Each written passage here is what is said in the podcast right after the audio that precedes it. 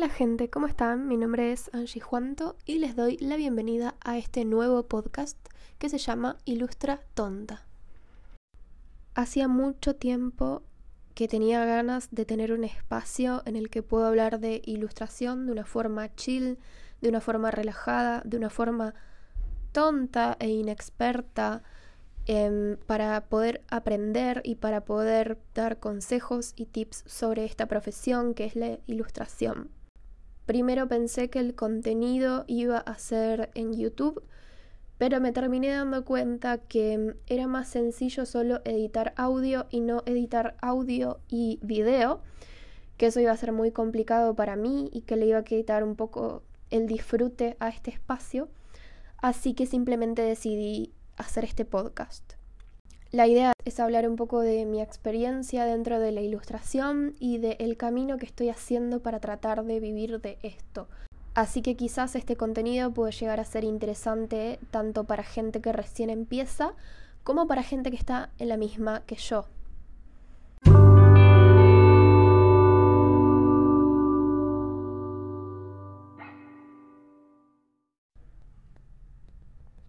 Probablemente si me están escuchando en este momento es porque me conocen de Instagram y si no es así, bueno, les doy la bienvenida a mi persona. Aún así, siento que no cuento mucho de mí misma en Instagram, por eso me parece que para entender en cuál estoy yo o quién estaría más o menos en la misma que yo, primero me tengo que presentar. Como dije al principio, mi nombre es Angie Juanto tengo 25 años, soy de la ciudad de Rosario, de Argentina, y actualmente vivo en la ciudad de Barcelona, España. Yo estudié una carrera de diseño gráfico e ilustración en Rosario y terminé de cursar en el 2017.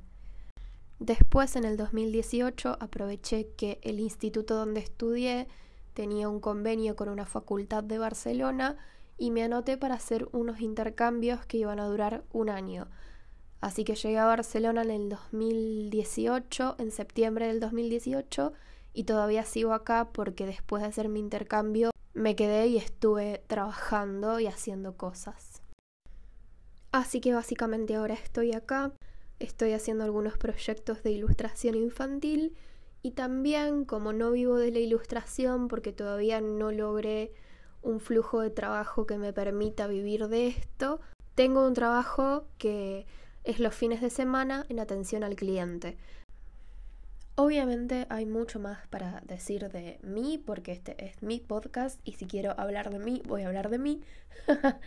Pero siento que también este proyecto va a ser una gran carta de presentación Siempre voy a hablar desde lo personal, siempre voy a hablar desde mi experiencia o inexperiencia y nunca me voy a poner a mí misma como alguien que lo logró, sino como alguien que está intentando. Siento que me van a poder conocer mucho más a partir de las temáticas que vamos a ir hablando, sobre todo con la temática de hoy, que es Instagram.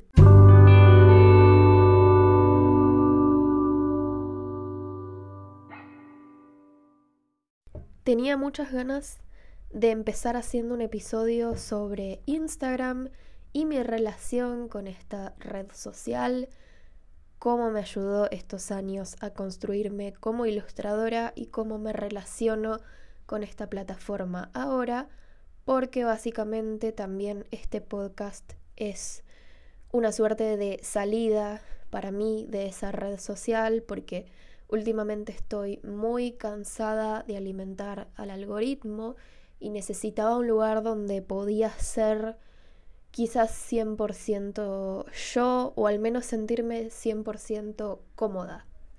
Pero para empezar creo que necesitaría contarles cómo empezó mi relación tóxica con Instagram, así que empecemos.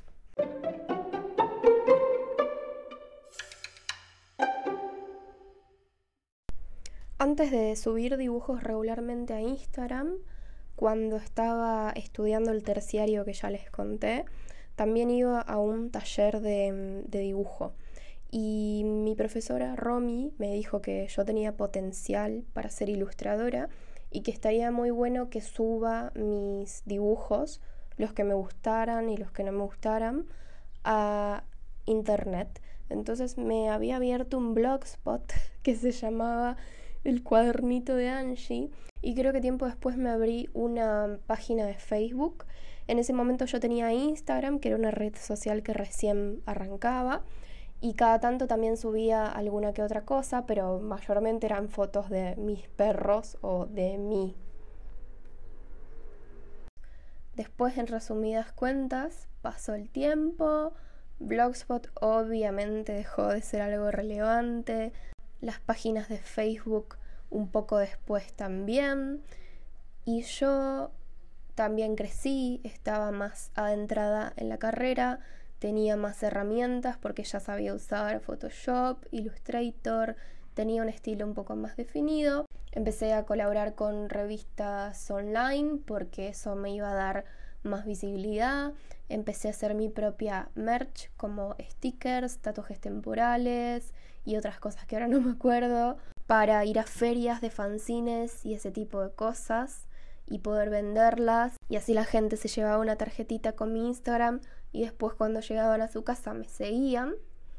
Y fue una época muy hermosa porque gracias a todo eso empecé a conocer a muchas personas que se dedicaban a lo mismo y también me sentía validada porque tenía likes y porque la gente en Rosario me compraba mis cosas y porque también me invitaban a pintar en eventos y cositas del estilo tipo eh, boliches que se pintaban vivo y yo me sentía como la más cool del mundo, tipo hoy pienso eso y no, ni en pedo lo hago, pero bueno, en ese momento yo sentía que, que me estaba yendo súper bien y que estaba logrando un montón de visibilidad y eso me ponía muy contenta y eso logró también que yo empiece a tener mucha confianza en mí misma como creativa.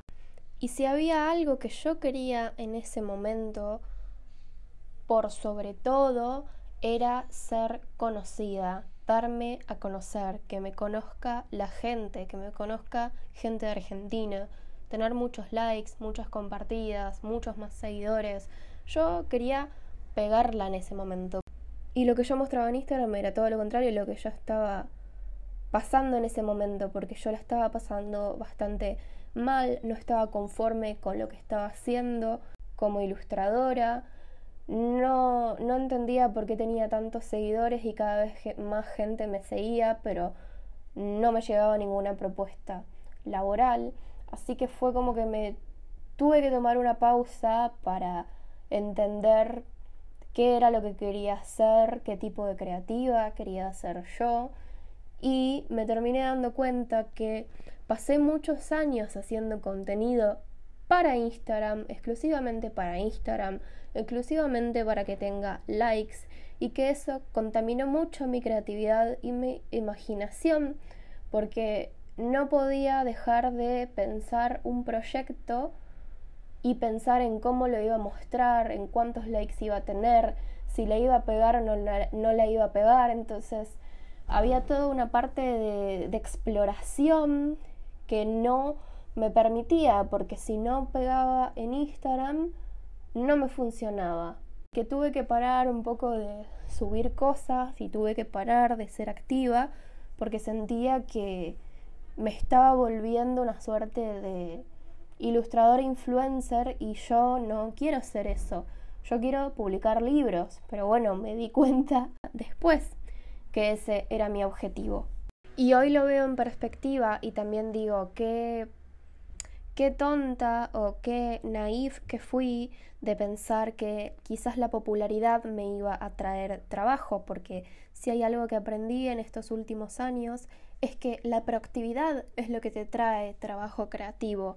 Para dedicarse a algo creativo hay que ser proactivo, hay que mandar muchos mails, hay que estar en lugares, hay que ser activo, sí, en Instagram, pero no solamente estar en Instagram y hacer contenido para Instagram y ser popular en Instagram, es otro tipo de proactividad, es ir a buscar a los clientes, proponerles proyectos a los clientes, crear tus propios proyectos personales. Hay un montón de cosas que se pueden hacer que no son solo hacer contenido para Instagram y no son solo pegarla en Instagram, porque hay un mundo de la ilustración que es mucho, mucho, mucho, mucho más complejo, mucho más amplio, que quizás hasta está en un plano mucho más analógico, pero si te perdés tratando de pegarla en Instagram, podés encerrarte en un círculo vicioso que termine haciendo que no estés contento o contenta con lo que haces. Y al final del día vas a ser un muy buen creador de contenido, pero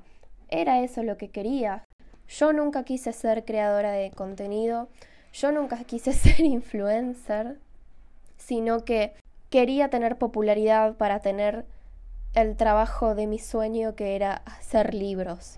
Nada más que creo que estaba entendiendo un poco mal el mecanismo porque hoy en día para mí Instagram es una herramienta para mostrar el trabajo que hago, pero no es mi trabajo. No sé si se entiende. Aunque yo en ese momento sí decía, bueno, sí quiero ser influencer, quiero ser conocida, quiero que todo el mundo me conozca, ahora me doy cuenta que en ese momento solo la quería pegar para poder acceder al trabajo que quería hacer. Y si bien es súper, súper cierto que muchos clientes, muchas editoriales, muchas empresas hoy van directamente a nuestros perfiles para ver cuántos seguidores tenemos y en base a eso deciden si van a trabajar o no, hay mucha gente que no hace eso. Y hay mucha gente en la industria que simplemente se va a fijar en si puedes ser un buen ilustrador que hace muy bien su trabajo o no. Creo que lo importante, o al menos esto es lo importante para mí es, primero, tener muy en claro para qué quiero Instagram. En mi caso, para mostrar mis dibujos, para usarlo como portafolio y para tener una comunidad con otros ilustradores porque me gusta hacer amigos. Soy acuario, así que me gusta hacer amigos. Y para mostrar el trabajo que estoy haciendo últimamente de ilustración infantil y de libros y etcétera. No es lo mismo hacer contenido exclusivo para Instagram que hacer algo y mostrarlo en Instagram. Son cosas muy distintas. Ilustrar para Instagram es una cosa. Ilustrar para un proyecto y después mostrarlo en Instagram de una forma, por así decirlo, interesante, es otra cosa.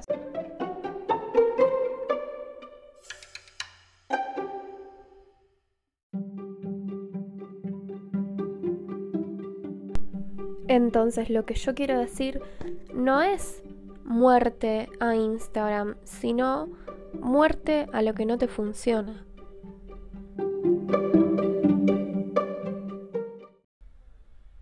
Al final yo lo que hice fue alejarme un poco de esta red social, dejar de ser tan activa, dejar de ser tan presente para poder continuar un proyecto que nació en el 2017, que era un libro de actividades para chicos.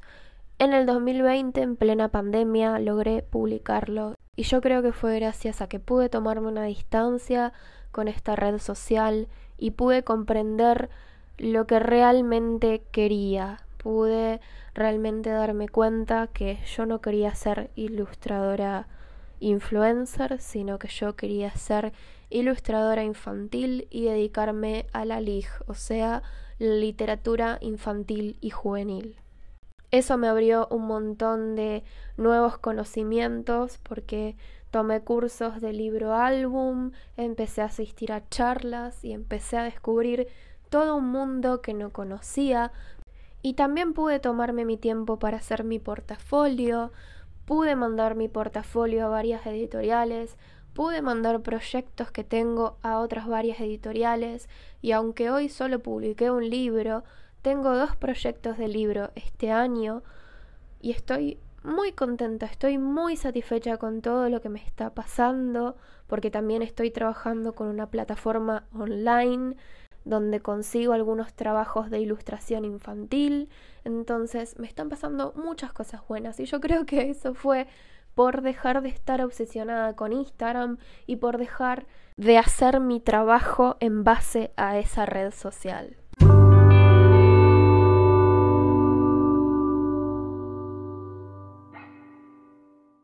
Estoy muy contenta de por poder tener este espacio, de haberme generado este espacio para poder ser completamente sincera y abierta con ustedes, para ayudarles si es que sirve lo que digo y para generar una comunidad, porque no. Antes de cerrar el tema de Instagram, quiero que escuchen tres mensajes de colegas que comparten su trabajo en Instagram porque les pregunté qué opinaban sobre mostrar el trabajo en esta red social. El primer mensaje es de mi amiga personal, Ana. Ella está en Instagram como arroba escapicua y esto es lo que nos contó. Hello, bueno pues yo soy Ana, soy dibujante y diseñadora gráfica y me podéis encontrar en Instagram como arroba escapicua. Mi experiencia con Instagram empezó hace cuatro años, que fue cuando empecé a dibujar de continuo y a subir mis dibujos a internet y aunque ahora mismo me siento bastante distanciada y no comulgo mucho con el funcionamiento de la aplicación, creo que Instagram sí que tiene y ha tenido cosas buenas para mí. Empezando porque es una ventana enorme para mostrar tus dibujos, sobre todo cuando estás empezando. Y siguiendo porque gracias a Instagram he conocido amigas como Angie, que también dibujan y he podido participar en exposiciones y ferias que de otra manera pues no habría podido, o sea, no habría sabido de ellas, ellas no habrían sabido de mí, o sea que bueno, en ese sentido estoy súper agradecida.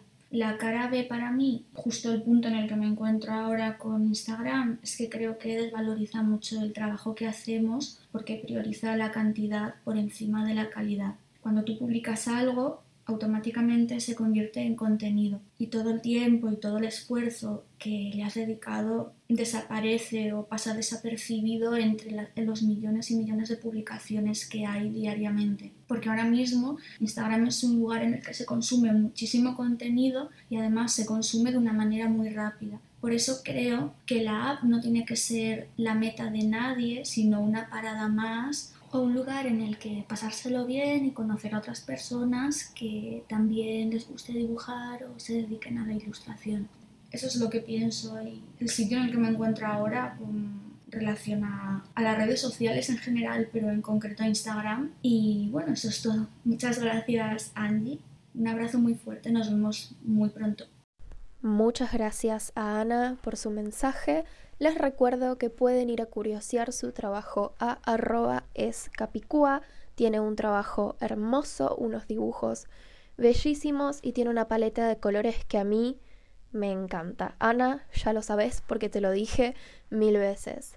Me parece muy interesante lo que mencionó sobre esto de la cantidad y cómo Instagram nos pide cantidad de cosas y así quizás perdemos un poco la calidad de lo que hacemos o no se nota el esfuerzo que hay detrás de cada pieza.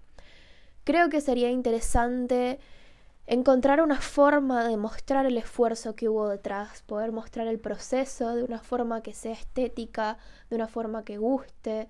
Yo creo que se puede hacer, pero al mismo tiempo es difícil porque para mostrar este tipo de cosas hay que ser un poco más creativo de lo normal. Ahora vamos a pasar al segundo mensaje de este episodio, que es de una ilustradora que me encanta lo que hace, que la sigo hace relativamente poco, pero tiene un estilo muy lindo, es muy activa en Instagram, por eso quería hablar con ella, y se llama Cel Castellá. Y este es el mensaje que nos mandó.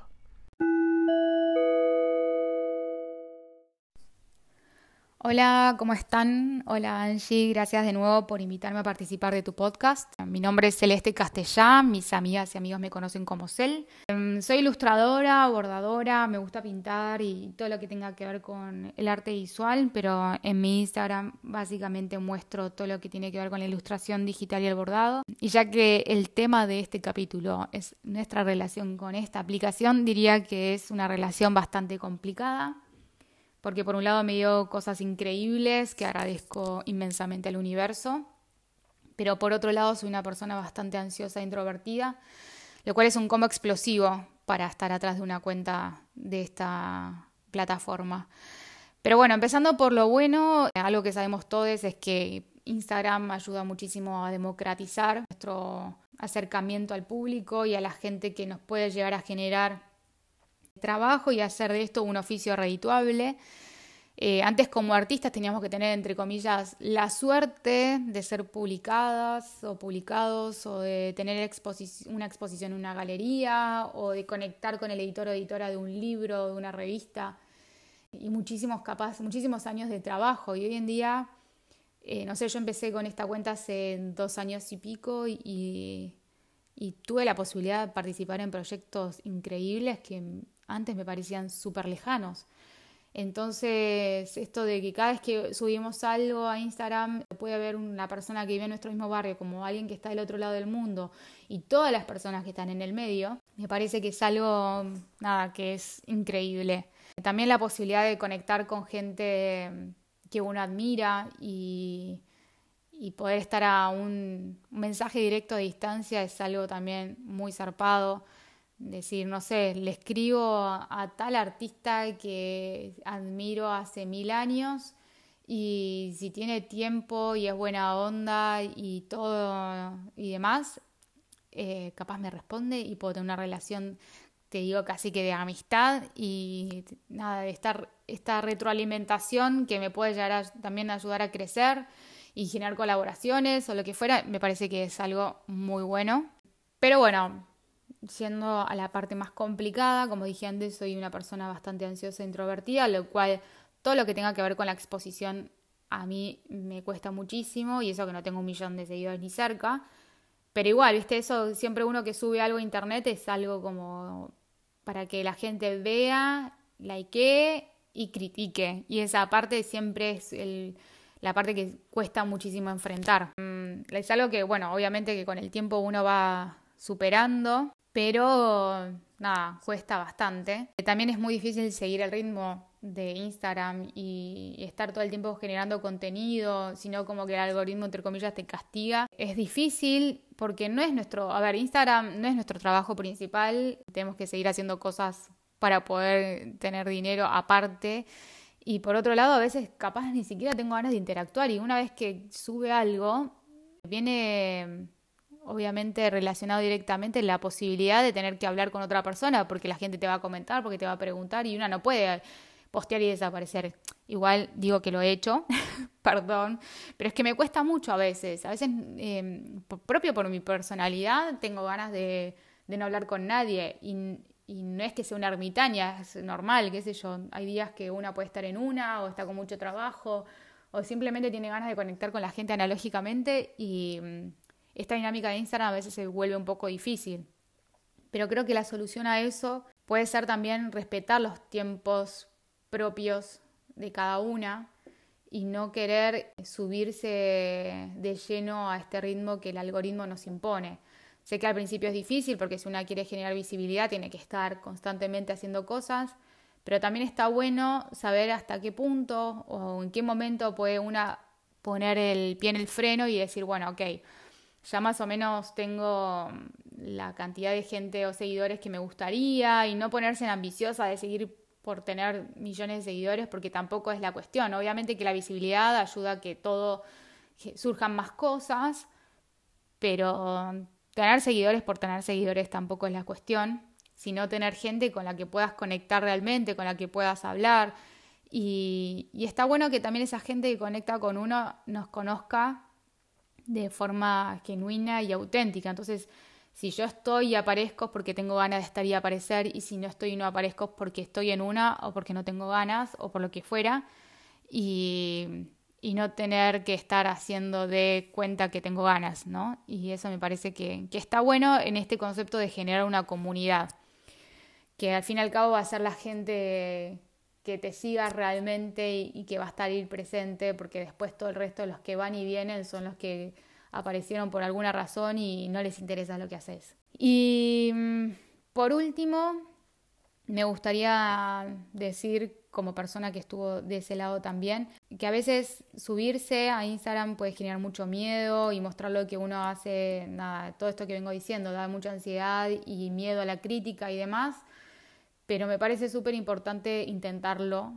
porque, mm, nada, a veces hay muchas personas que hacen cosas increíbles y que por el miedo a mostrarse eh, le impiden al mundo verlo. Y, nada, siempre me digo a mí misma, es mejor tirarse el lance y probar qué pasa y lo peor que pueda pasar es que tenga que cerrar Instagram y ya, tipo, no es la muerte de nadie, a quedarme con la duda de qué hubiera pasado si, ¿no? Y, nada, eso me parece que, que es súper importante para tenerlo en cuenta y, y, una nunca sabe qué cosas pueden surgir de esto. Y en mi, en mi experiencia particular la realidad es que aprendiendo a lidiar con todos los monstruos que vienen alrededor puede dar muchas cosas buenas. Pero bueno, nada, siempre manteniendo los límites sanos. Bueno, espero que mi experiencia les haya servido. Perdón si soy un poco voltera, a veces me cuesta acomodar las ideas. Y nada, gracias Angie de nuevo por invitarme a participar. Abrazo a todos. Siempre manteniendo los límites sanos, dijo Celeste, y me parece una reflexión increíble. Cel, muchas gracias por tu mensaje. Les recuerdo que pueden seguir a Cel en su Instagram, que es arroba celcastellá. Tiene un trabajo precioso, una paleta de colores súper vibrante y súper hermosa y a mí me da mucha ternura todo lo que hace. Me gustó mucho esto que dijo sobre que las redes tienen un rol de democratizar, son una ventana, una vidriera que está al alcance de casi todas las personas y eso es lo que me gusta de Internet, eso es lo que hay que tratar de, conservar o al menos apreciar de Internet. También habló sobre buscar lo suficiente o llegar hasta un punto o darse un freno cuando conseguís una audiencia o una comunidad que ya te sirve o te funciona para mostrar lo tuyo y no pretender ser hiper mega famosa y tener un millón de seguidores me parece una reflexión súper sana, súper sabia y que es súper amigable para con el trabajo de uno mismo. Así que muchas gracias Celeste por tu mensaje. La verdad yo creo que aporta muchísimo y hoy pudimos aprender mucho de tu reflexión. Y ahora vamos con el último mensaje de Leandro, o mejor dicho, Swad Ketty, Swad the Kid. Leandro es un ilustrador que es un amigo mío con el que hemos jugado Animal Crossing un par de veces, también con su novia Joa, que es una divina.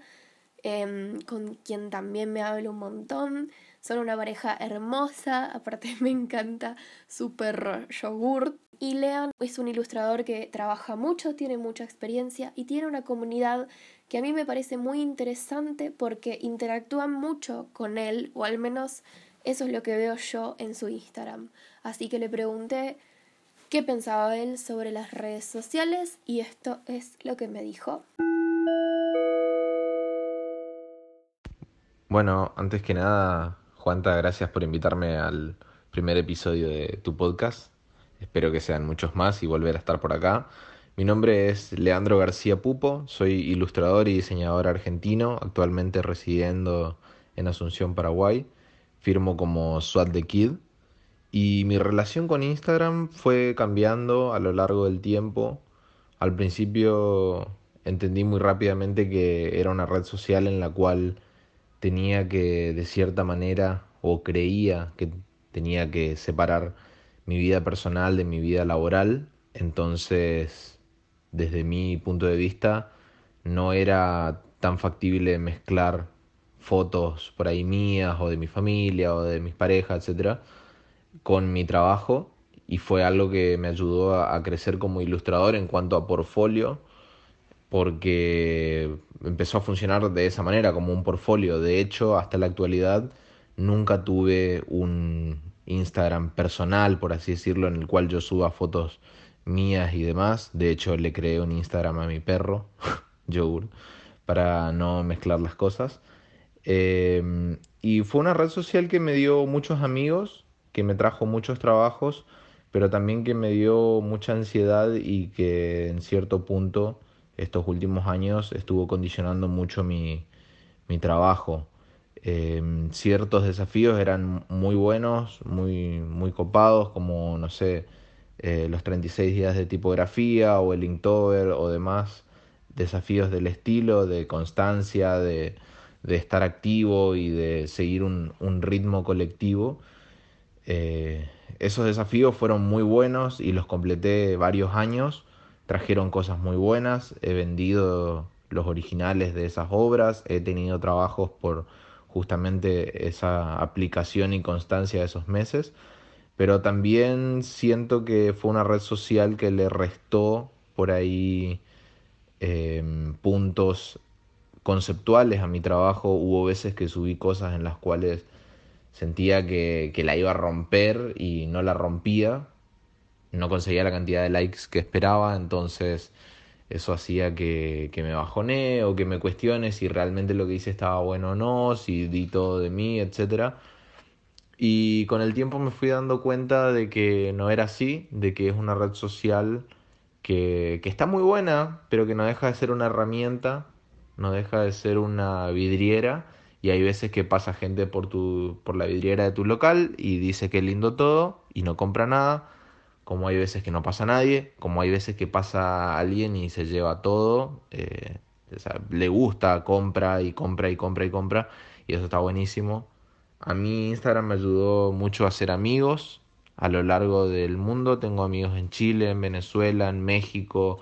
Eh, tuve alumnos eh, eh, de clases online, eh, haciéndolas desde Bélgica solamente porque conocieron mi trabajo y demás por Instagram. Me llegaron trabajos de Coca-Cola, de otras marcas a nivel mundial. Tuve propuestas de estudios de Buenos Aires, de España, de Asunción, de Brasil, etc. Pero, o sea, ese sería como el pro, pero el contra creo que es una red social en la cual uno solo se expresa de manera gráfica. Todo lo que se ha escrito por ahí eh, da fiaca leer o no sé, la gente no lo, no lo valora tanto.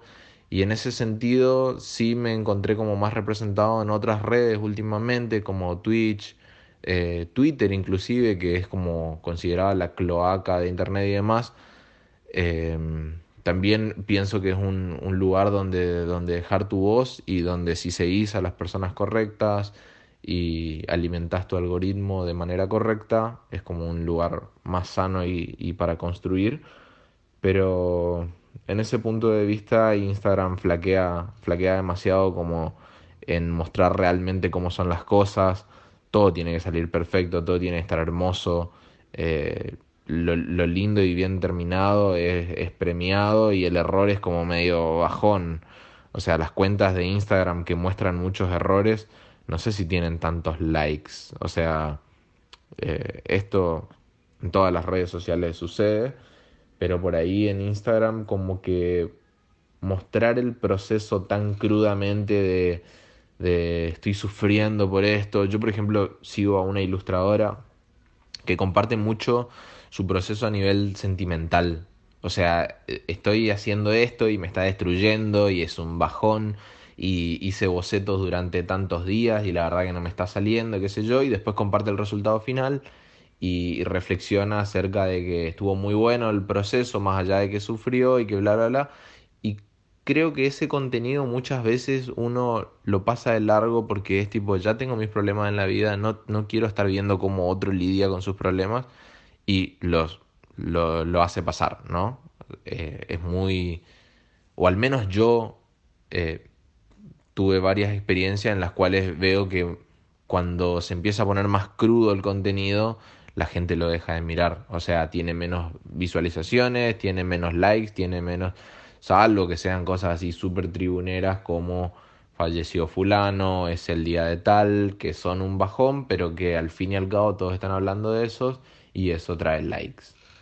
Pero después como en cuestiones más humanas, veo que es una red social que al fin y al cabo trae como como más ansiedad y ese tipo de cuestiones antes que que bajón, ¿no? Ah.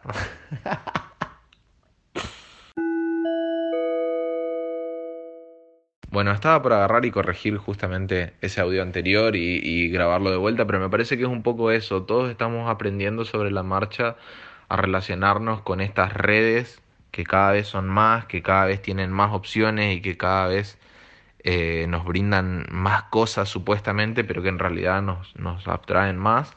Y, y opino un poco eso, opino que hay que ser muy cuidadoso, hay que tener en cuenta que es una herramienta más y no es como la herramienta definitiva.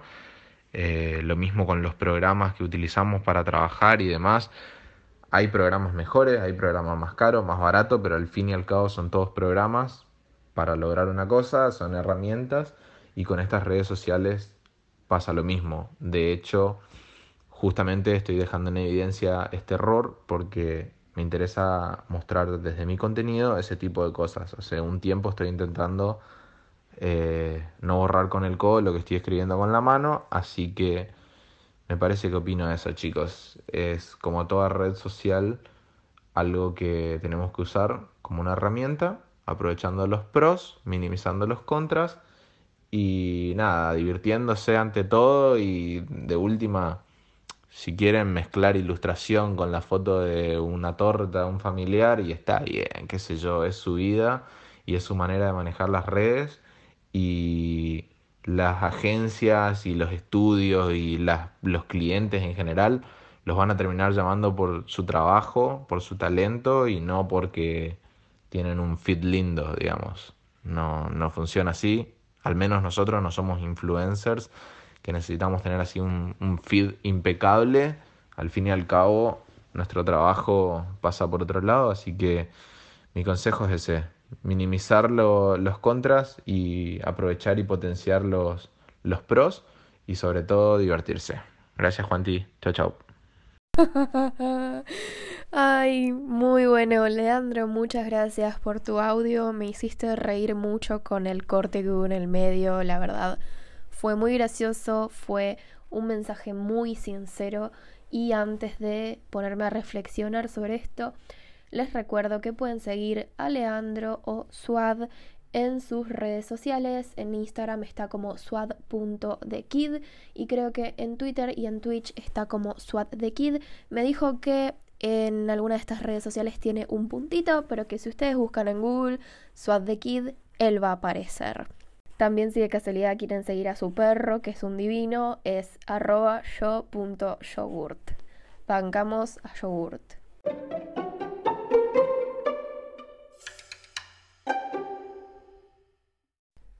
Me pareció muy interesante la reflexión, toda la reflexión que hizo Lean sobre Instagram. Me sentí muy identificada cuando dijo que su trabajo estaba como medio condicionado por la plataforma, porque bueno, ya lo hablé, a mí me ha pasado igual. También mencionó eh, los 36 días de tipografía y el Inktober, que eso yo no lo toqué, pero sí que son cosas que quizás pueden afectar un poco a las personas que muestran su trabajo en Instagram, porque básicamente son desafíos que hay que cumplir en ciertas fechas. Inktober, para los que no saben qué es, aunque estoy segura que todo el mundo sabe qué es, es un desafío de octubre en el que se dibuja una cosa por día en todo octubre. Y siempre pasa en octubre que hay gente que está súper agobiada porque no puede seguir el ritmo o gente que planifica el Inktober dos meses antes. Es como un poco una locura y una cosa muy hermosa y una cosa muy estresante. Yo no hice ningún Inktober porque no me interesa, pero eh, me pareció muy interesante este punto porque muchas veces los desafíos de Internet pueden ser muy interesantes y muy llamativos, pero también pueden hacer que nos estresemos y trabajemos de más por algo que no es quizás tan importante y nos olvidemos de disfrutar de ilustrar que al final es lo más importante. Pero bueno, no quiero reflexionar mucho más sobre lo que dijo Leandro porque me parece que su opinión fue bastante completa y estoy bastante de acuerdo con todo lo que dijo.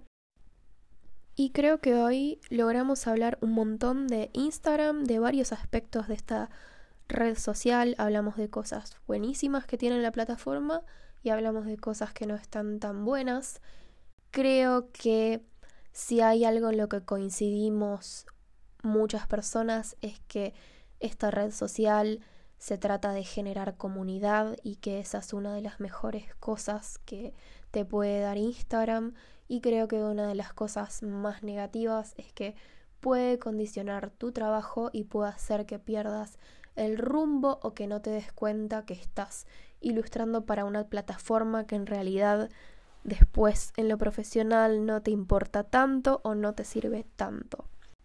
Me gustaría cerrar diciendo que si hay alguien que me está escuchando y tiene miedo o le da vergüenza subir sus dibujos, me parece que no es para tanto. Generalmente la comunidad de ilustradores es súper buena, es súper amigable y es muy raro que igual alguien venga de forma random y te diga que tu dibujo es feo.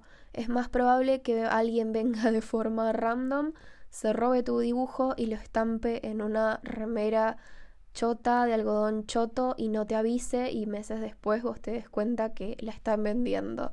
Pero generalmente no hay muchos comentarios de odio dentro de la comunidad ilustrada, por eso a mí me gusta estar mucho acá y me parece que está bueno que cada vez seamos más personas, me parece que está bueno que se puedan animar a subir sus dibujos, porque así pueden llegar a conocer a personas muy hermosas y pueden empezar a sentirse más cómodos con la ilustración y más cómodos mostrando el trabajo propio.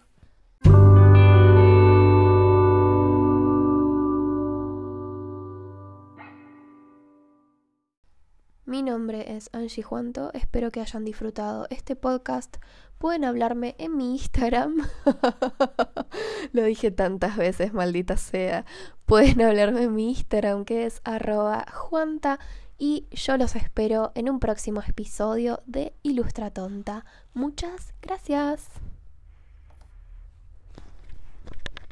Bye bye.